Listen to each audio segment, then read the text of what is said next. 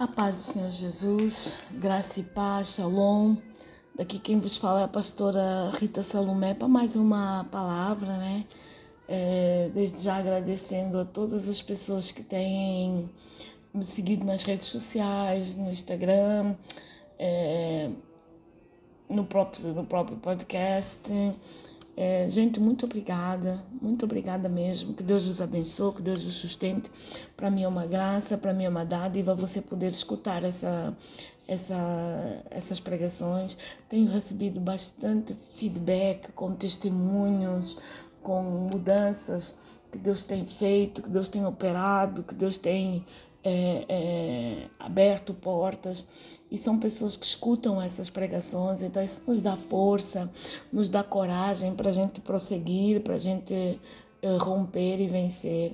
Não é fácil, amigos, não é fácil porque a gente obedece uma rotina diária é, de palavra, uma rotina diária ligada no altar, ligada é, no espírito, que é para poder é, é, dar uma palavra erudita, uma palavra é, de edificação, uma palavra aceitável, uma palavra que colabora, uma palavra que, fala, que traz crescimento. Então não é fácil, mas glória a Deus por tudo, mesmo cansada, mesmo às vezes desanimada, às vezes é, é, com bastante, algumas dificuldades, até mesmo pessoais, mas a gente vem aqui porque eu, eu creio no seguinte: existe sempre um bem maior do que a nossa própria vida, que é o ser o, o, o nosso próximo. Então, que é uma responsabilidade que, que, todos nós temos diante do Senhor. Então, mesmo cansada, mesmo é, é, às vezes assim meio adoentada, é, mesmo é, sei lá, na condição que eu estiver, eu tenho sempre o compromisso de gravar uma palavra para o seu coração. Só quando eu não posso, por causa da agenda, por causa de viagem, de avião, às vezes estou no avião, às vezes estou, estou me preparando para a agenda, às vezes já estou dentro do, das pregações que eu tenho que pregar eh, no presencial, aí eu não consigo gravar mesmo, porque eu gravar para ti, para você escutar e fazer agenda, é exatamente a mesma coisa, porque é palavra de Deus. Então, é exatamente a mesma postura, é exatamente a mesma busca, a mesma entrega, porque eu, desde que eu me converti, Deus me chamou para pregar a volta do mundo, eu nunca fiz acepção de pregações. Ah, é para duas pessoas, eu prego só isso. É para três pessoas, eu prego só aquilo. Não.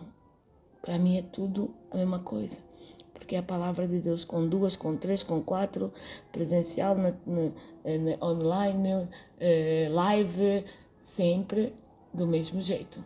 Então não, não tem como. Eu tenho essa postura e, e isso vai me seguir até ao final dos meus dias. Amém, querido? Só essa palavra que eu queria deixar. Também queria pedir para você reforçar as orações, porque agora daqui a duas semanas eu semana e meia mais ou menos, eu vou fazer um, uma pequena cirurgia para remover uns carocinhos aí e eu quero pedir a sua a sua uh, a sua oração quero pedir também pela minha própria vida por por, eh, por sermos pastores, né? por estarmos à frente. Não se esqueça, lembra de mim nas suas intercessões, lembra de mim nas orações para as minhas viagens, lembra de mim nas orações para para para para as pregações, para tudo, tá, gente? Não se esqueça. Para a família, por favor, a orar, lembra os teus joelhos sobre a minha vida. Por favor. Tá bom? Deus abençoe. É, Deus te sustente. Deus te dê graça. Deus te dê realmente é, tudo o que tu tens pedido, mediante a sua vontade. Em nome de Jesus, vamos focar. Vamos continuar o altar. Ontem eu recebi muito testemunho sobre essa pregação das pedras. Olha, eu estava hesitando, hein? Eu estava hesitando. Estava dizendo ao pai, eu acho que as pessoas vão achar complicado, acho que as pessoas não vão entender. E ontem mesmo deram bastante feedback sobre essa pregação. Vamos lá. O nosso versículo chave é Salmos 73. Salmos 73, o versículo 25 diz assim: Quem tenho eu no céu senão a ti, e na terra não há quem eu desejo além de ti. Por que, que eu escolhi esse versículo? Que eu ontem já devo ter explicado. Porque esse deve ser o nosso, o nosso alvo. Nós termos uma intimidade tão grande, tão grande, tão grande, tão grande com o Senhor, que não há nada no céu que a gente queira a não ser o Senhor. E na terra não há, não deve haver ninguém que a gente deseje para além dele. Amém? Esse deve ser o nosso nível de intimidade.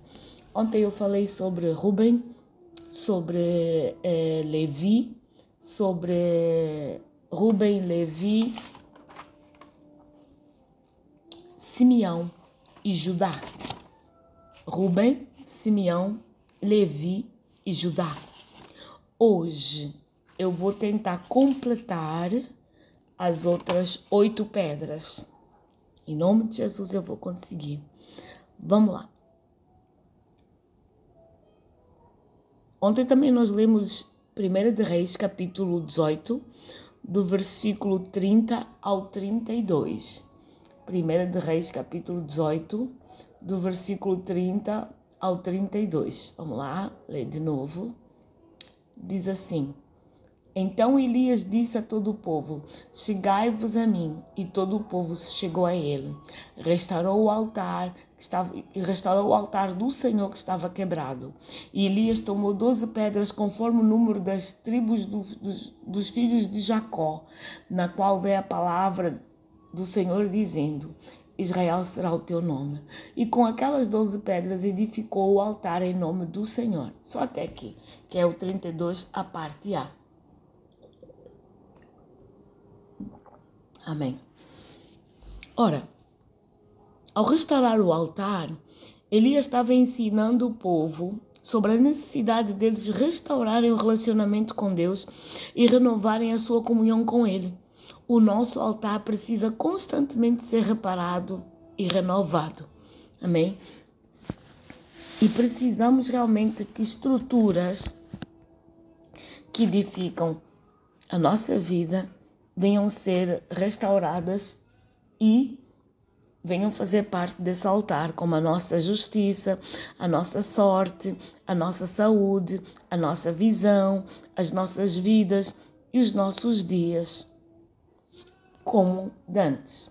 Nós precisamos que isso seja restaurado na nossa vida para que a gente não se perca em termos de falta de visão e não se perca nas nossas razões, nos nossos achismos e não se perca pensando que tudo que nós pensamos, tudo que vem a nós, tudo que, que, que nós conseguimos, é, é, é, como é que eu posso dizer, cumprir num tempo oportuno, a gente pense que é Deus falando a toda hora, a todo momento.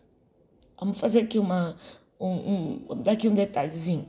Deus, ele fala através das circunstâncias, através da palavra, através de revelação, através de sonho, através de visão.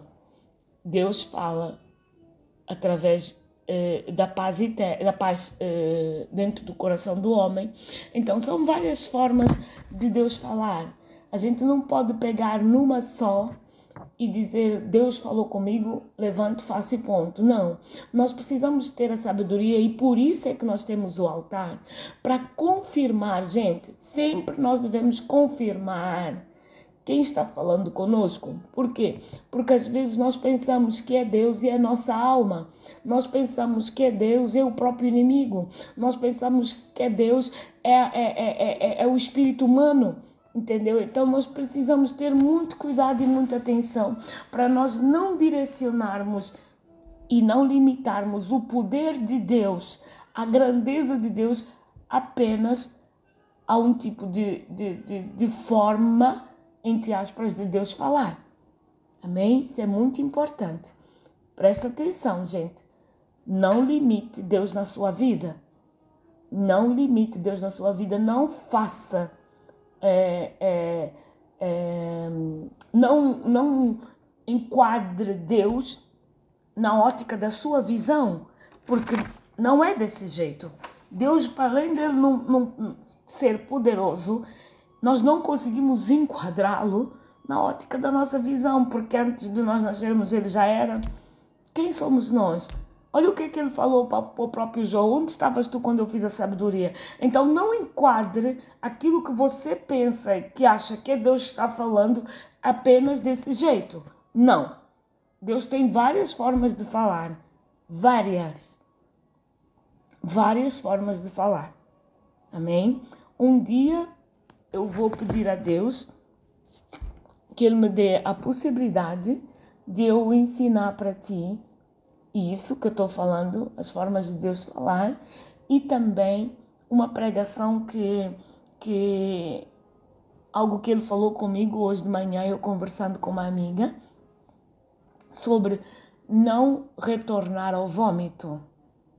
Se Deus já te libertou, se Deus já te curou, se Deus já visitou a tua casa, não reacenda coisas que, que ele mesmo já jogou no mar do esquecimento. Não reacenda isso. Não, não, não, não volte a, a, a, ao local de vômito. Se você já vomitou tudo isso, por que, que vai mandar, de, que vai lamber de novo o vômito e mandar para dentro? Se já foi vomitado tudo. Então, por favor, gente, presta atenção.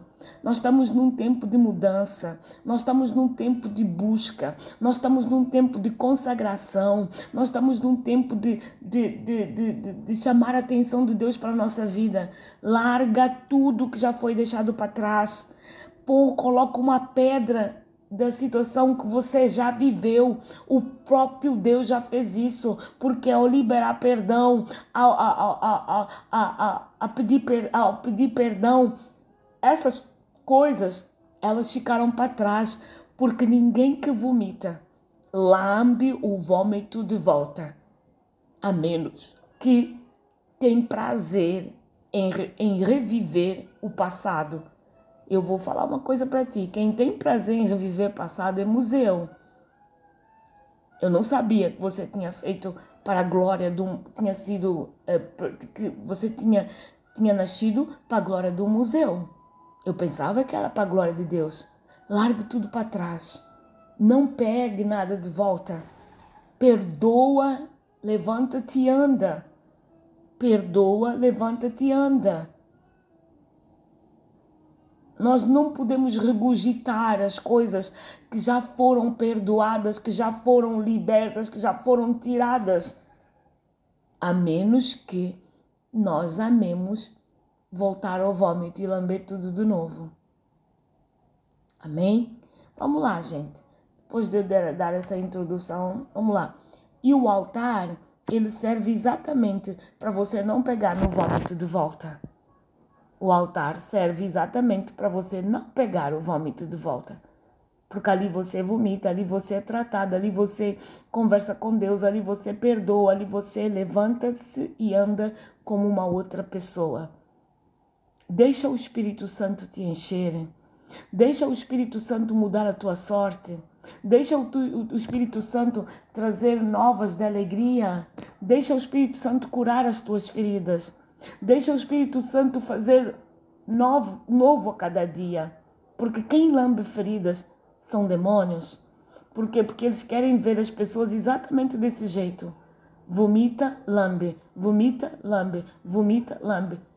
Você não regurgita. Se você regurgitar, você vai viver uma vida de altos e baixos, você vai viver uma vida de inconstância, você vai viver uma vida de quase derrota. Então larga tudo no altar do Senhor. Hoje eu quero falar da quinta pedra, Issacar. Issacar significa salário, sustento. Fala do sustento da casa do Senhor com os nossos dízimos e ofertas, para que o alimento do Senhor não falte e ninguém possa é, é, e ninguém possa é, ninguém possa ficar prejudicado por não ter como pagar as coisas dentro da, da, da igreja do Senhor. Nós precisamos trazer os dízimos e as ofertas à casa onde somos ministrados. Amém? Ninguém pode colher o que não semeou. Ninguém. Nós precisamos semear para poder colher. Vou falar mais um pouquinho dessa pedra.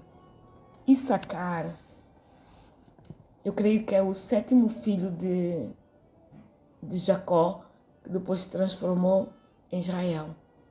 Issacar, ele recebeu do pai uma, uma, uma bênção que se fosse um de nós aqui recebendo é, nesse, no dia de hoje, nós tínhamos amaldiçoado o nosso pai. Mas Jacó, quando preferiu a, a, a bênção sobre Issacar, ele disse que Issacar seria como um jumento de carga que ia, ia levar é, é, peso.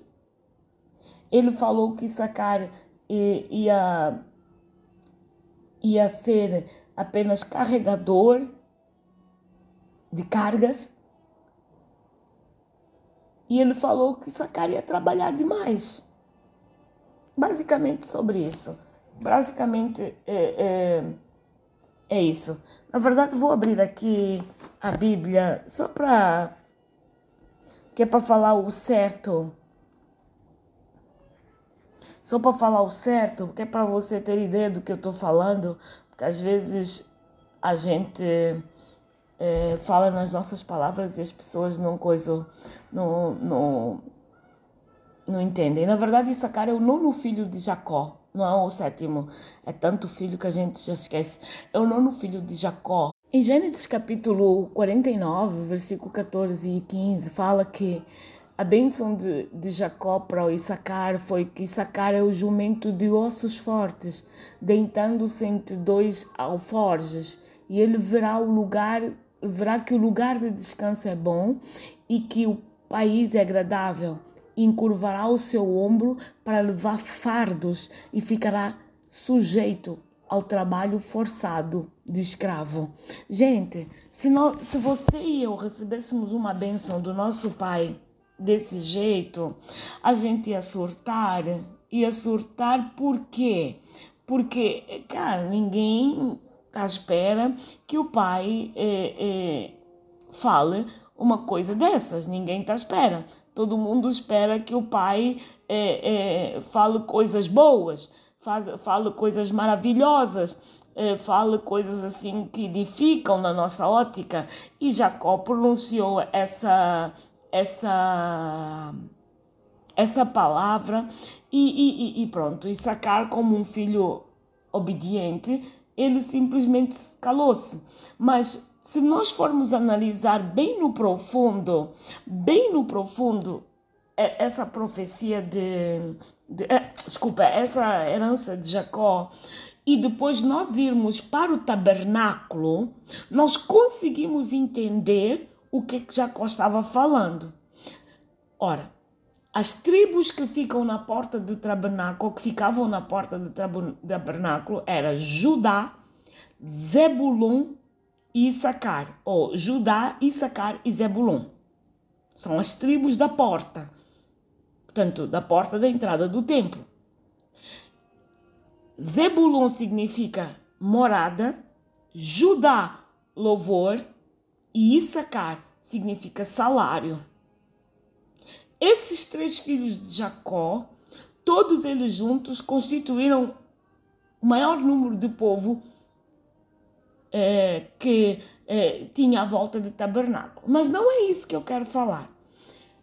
Quando Jacó pronunciou a herança para o filho, o filho aceitou a herança, sim, a bênção, mas ninguém podia imaginar que anos mais tarde Issacar, que tinha sido chamado de jumento e tudo mais, seria o comandante da meteorologia, o comandante é, do tempo, que ele seria simplesmente aquele que ninguém podia sair para a guerra sem consultar a tribo de Sacar. Que ninguém podia ir, ir, ir para a guerra sem saber, sem perguntar a Issacar como seria o tempo. Como seria o tempo. E o que é que acontecia? O que é que acontecia? Issacar, ele, ele foi treinado de tal maneira, ele foi treinado de tal maneira que ele virou o comandante do tempo. Ele virou o comandante do tempo, o comandante meteorológico. Issacar sabia de todas as coisas do tempo, do tempo, tempo mesmo, sabe? Tempo, temperatura, os ventos, é, é, tudo. Nós vemos em, em, em, em primeira de Crônicas, capítulo 12, versículo 32. Eu estou dando um pouquinho mais de profundidade sobre Sacar, só para você ter uma ideia de como é que essas tribos elas têm um significado para nós. Da tribo de Sacar, 200 chefes estrategistas, 1 de Crônicas, capítulo 12, versículo 32, que sabiam como Israel deveria agir em qualquer circunstância, comandavam todos os seus parentes. Eles eram os, os titulares do templo. Ninguém podia sair sem consultar e sacar em relação à, à ciência dos tempos tempos meteorológicos. E olha, ninguém ia para a guerra de qualquer maneira. Tinha que consultar e sacar para saber se ia chover, se ia nevar. Se... E tinham falado. Israel, Judá tinha. Jacó lá atrás tinha falado que ele, que ele seria como um jumento de ossos fortes. Quando nós vamos analisar na entrada do tabernáculo e encontramos Issacar ali, primeiro, Issacar, ele está na parte oriente, onde exatamente nasce o sol. E como ele era o comandante do tempo, ele saberia exatamente quem poderia se mover. Não foi por acaso que o Espírito Santo de Deus colocou Issacar, a tribo de Issacar, aonde colocou porque ela, como tinha influência em analisar o tempo, nada melhor do que ela estar na parte de onde nasce o sol do Oriente. Sabe quem é o nosso sol? Jesus. Então, a bênção de Jacó, ela foi direcionada por Deus. Porque Sacar ele ficou no meio, ficou entre o louvor a morada, que é Zebulon, e ele ficou no meio como salário. Quem, quem deu, quem pagou o salário por nós não foi Jesus? Não foi Jesus? E ele não suportou tudo sobre a nossa, sobre, quando ele foi para aquela cruz. é tremendo, né? O dia que eu fui analisar isso e me apercebi sobre o papel de Sacar, eu fiquei assim maravilhada e isso eu quero aproveitar para te dizer o seguinte: ainda que o teu início seja estranho, ainda que o teu início tenha sido pronunciado algo que azedou um pouco a tua garganta, ainda que o teu início seja difícil ou está sendo difícil, saiba de uma coisa: o teu final será muito diferente. Se tão somente tu preservares, se tão somente tu ficares atento. Ele foi chamado de burro com fortes eh, ossos para sustentação, mas ninguém saberia que ele ia terminar como comandante meteorológico, que ninguém poderia sair à guerra sem consultar ele. Não importa como você começou, não importa aquilo que tenha chamado na sua vida, o importante é como você vai terminar, o importante é como Deus te vê. O importante é como Deus te vê. Amém? Agora sim eu quero falar dos dízimos e das ofertas. Gente, Tem pessoas que dizem que o dízimo é no, no Velho Testamento, que é no Novo, que é, ah, é muita coisa que falam. Eu prefiro a Bíblia toda inteira. Independentemente de ser no Novo ou no Velho, eu gosto dela inteira. Eu quero obedecer ela conforme o Senhor vai me mandando. Então eu estudo ela, eu abraço ela. E se ela está dizendo que eu tenho que levar os dízimos à casa do tesouro, que é a casa do alimento, eu levo. Agora, tem três coisas que a gente não pode fazer com dízimo. Primeiro, não pode dividir o dízimo entre igrejas. Não pode, porque você só se alimenta numa igreja. Segundo, não pode administrar o seu dízimo, independentemente da quantia. Eu já, já vi pessoas administrando o dízimo, né? Elas compravam tijolo, compravam brita, compravam isso, compravam aquilo, compravam aquilo e depois diziam: não, desconta no dízimo, é para descontar no dízimo. Isso não é correto. Terceiro, entrega o dízimo na igreja. É sempre bom entregar o dízimo na igreja e pedir a oração ao pastor ali no altar. É sempre bom. Oferta. Oferta você pode dar para quem quiser. Apesar que tem pessoas que dizem que basta entregar o dízimo e tá bom. Para que oferta? Não. O dízimo é algo que você vai devolver para Deus. A oferta é algo que abre o céu, que abre as janelas do céu e derrama a bênção tal, conforme está escrito em Malaquias 3:10. 3:10. Mas a oferta você poderá sim ter a liberdade de enviar para quem quiser, ou para missão, ou para ou para missionário, ou para missão. Missionário é aquele que vai para missão. Entendeu? Você pode enviar para onde você quiser. Mas o dízimo ele tem que ser entregue na casa de Deus. Pastora, qual é o valor do dízimo? A Bíblia fala que é 10% dos teus lucros. Então entregue na casa do tesouro, entregue na casa que te sustenta, sustenta espiritualmente, de oração. Nós precisamos saber disso. Amém? E, esses, e essas ofertas, algumas dessas ofertas, elas servem sim para ajudar missionários. Quando Deus toca em alguém, quando Deus é, é, fala com alguém, eu tenho usufruído dessas dessas ofertas de missão, até para comprar passagem, para eu poder ir para, para outros países, eh, para comprar mantimentos pessoais, porque tem muita gente que pensa que eu não sou pessoa, que eu sou máquina. Tem, você está rindo?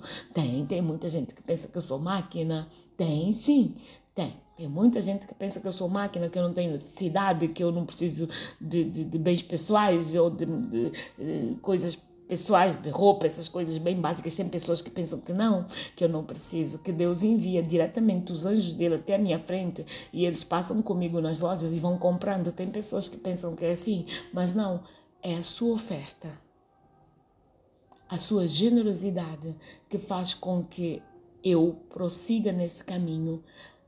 É, é, ajudando outras famílias, ajudando a tua própria família, indo para todos os lugares que Deus mandar.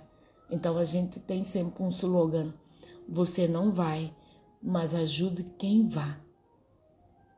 E a gente divide as pedras na coroa.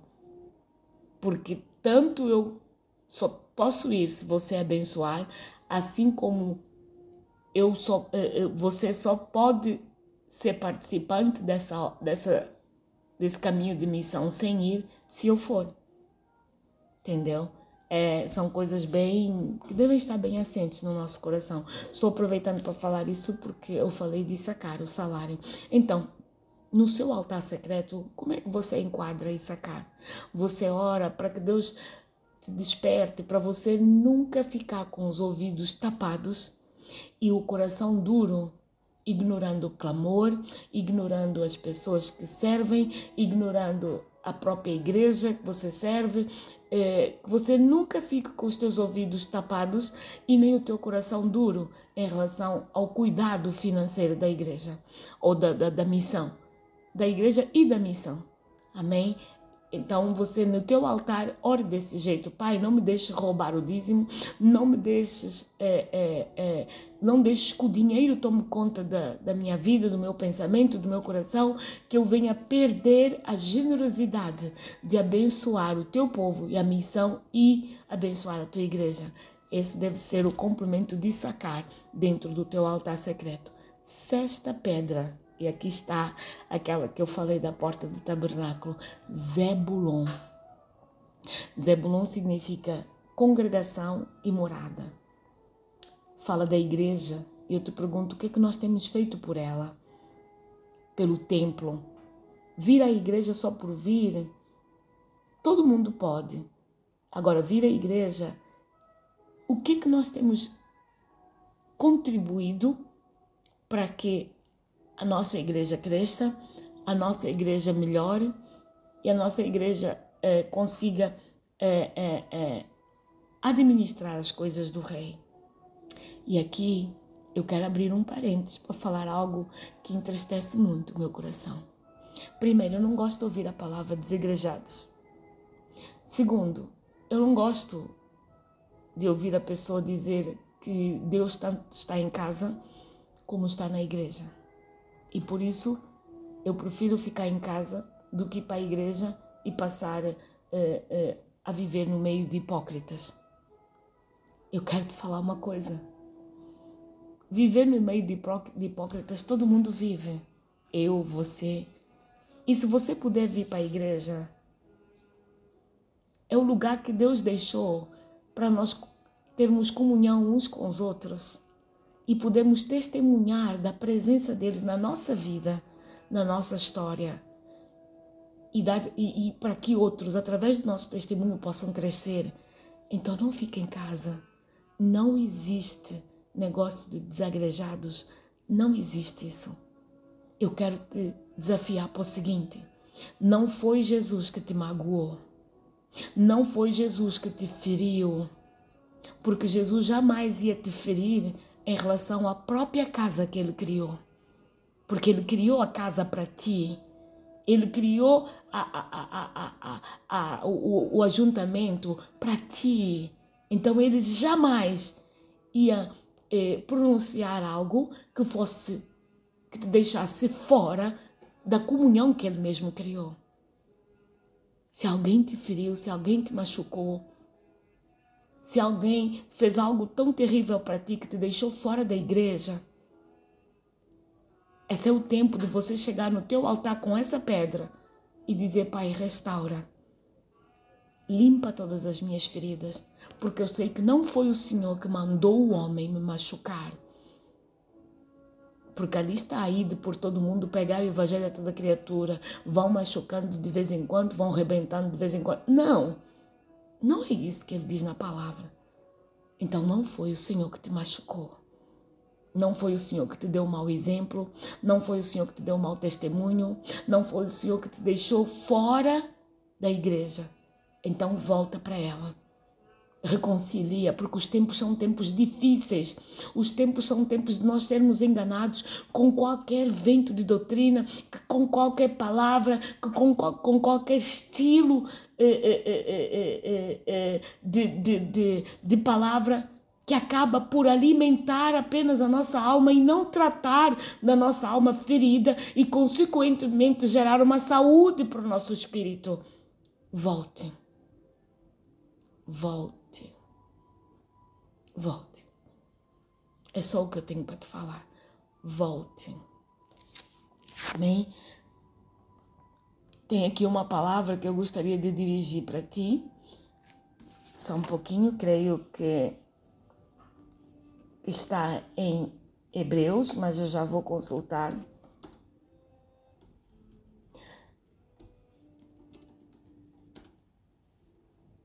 Já vou consultar. Hebreus capítulo 10, é isso mesmo, está aqui já marcado. Hebreus capítulo 10, versículo 25 ao 27. Vamos ler.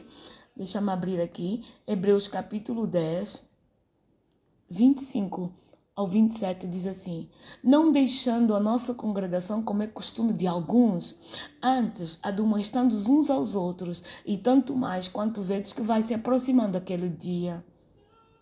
Portanto, se pecarmos voluntariamente depois de termos recebido o conhecimento da verdade, já não resta mais sacrifícios pelos pecados, mas uma, uma, uma certa expectação, expectação desculpa, horrível de juízo e ardor de fogo que há de devorar os adversários. Mas olha aqui o 25 diz: não deixando a congregação, como é o costume de alguns. Agora vamos ler ainda o 24. E consideremos uns aos outros para nos estimularmos ao amor e às boas obras. Como é que você estimula o amor as boas obras dentro da congregação?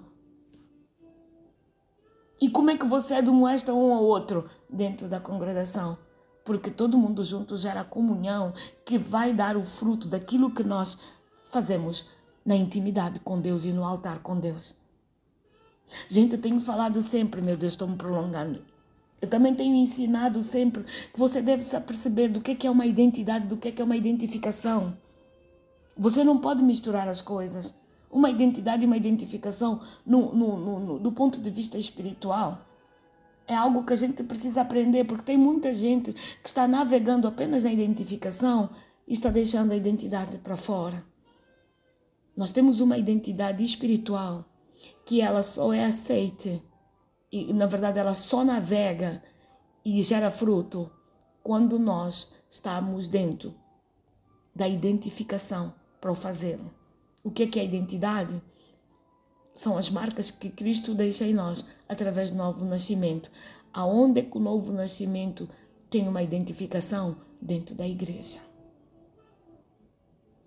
Amém? Dentro da igreja, para aumentar o seu, o, o, o seu, a sua sabedoria e o seu crescimento e fora da igreja para dar testemunho de que dentro da igreja nós sempre podemos cultuar Deus e podemos é, é, é melhorar a nossa, a nossa vida, nos estimulando ao amor e às boas obras.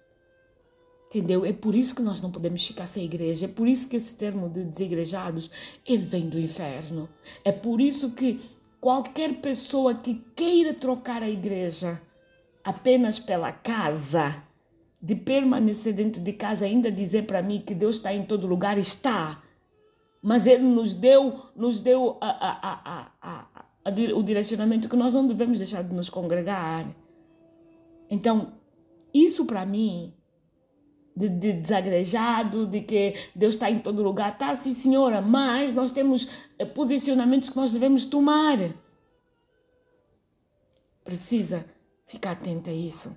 Dentro do seu altar, como é que funciona a morada e, e, e a congregação na sua oração? Senhor, me ajuda a ver o que, que eu preciso fazer mais para a tua igreja. Me ajuda a ter uma palavra para todo mundo que é desagrejado. Me ajuda a ter uma palavra para todo mundo que precisa dentro e fora da igreja. O que que com meu testemunho atrai a glória do Senhor de tal maneira que a pessoa venha, venha ter é, é, é, é discernimento da igreja da qual faço parte. Agora, uma dica aqui que talvez você não saiba: Apocalipse, existem sete igrejas. Todas as igrejas que são é, erguidas, igrejas que, que têm Jesus como Senhor e Salvador, elas obedecem ao padrão daquelas sete igrejas. Uhum. Estuda, depois você vai ver. Lê a palavra, depois você vai ver. Tem igrejas como Filadélfia, tem igrejas como Taitira, tem igrejas como Sardes, por aí vai. Hum?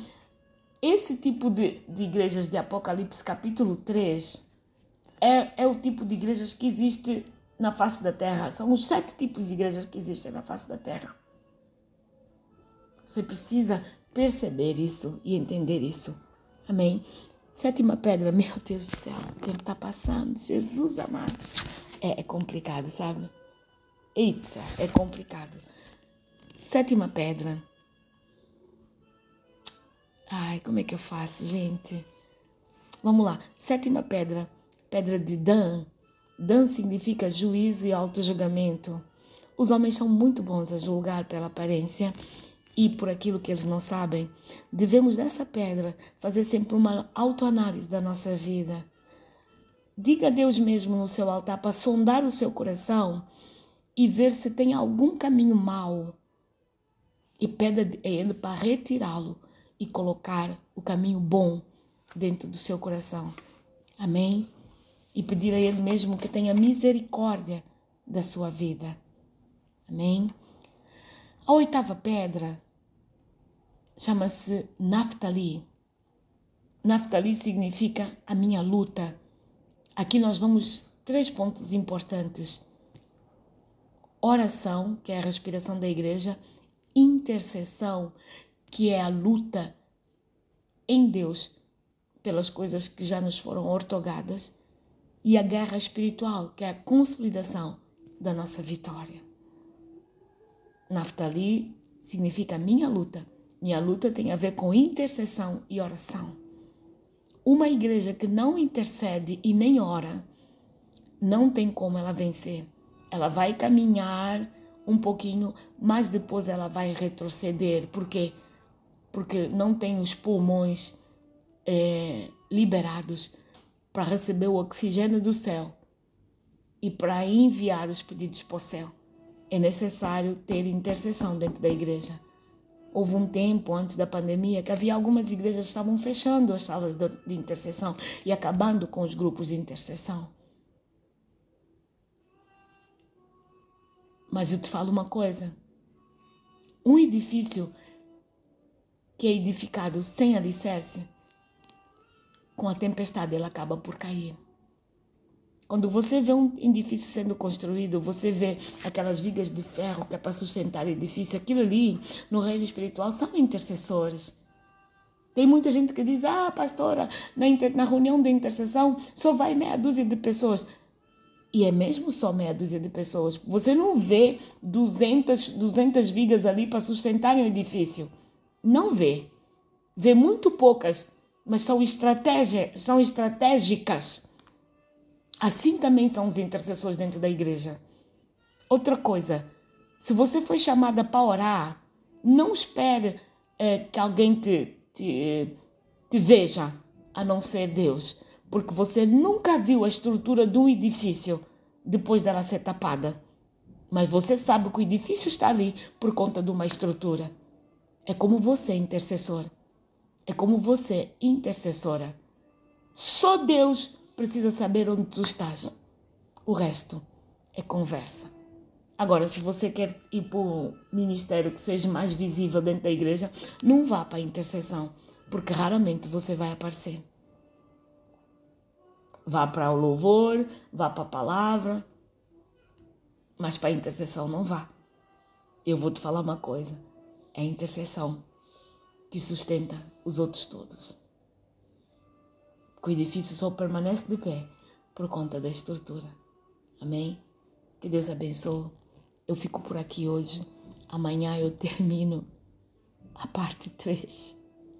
Deus abençoe. Foi um prazer realmente é, pregar para você. Desculpa o tempo, passou um pouquinho. né? Um pouquinho, um pocão, mas é feito com amor e com carinho. Um bem-aja para si e para sua família. Obrigada por você fazer parte da minha história. Porque cada dia que você escuta a palavra, manda um feedback, você está fazendo parte da minha história. Amém? Deus abençoe.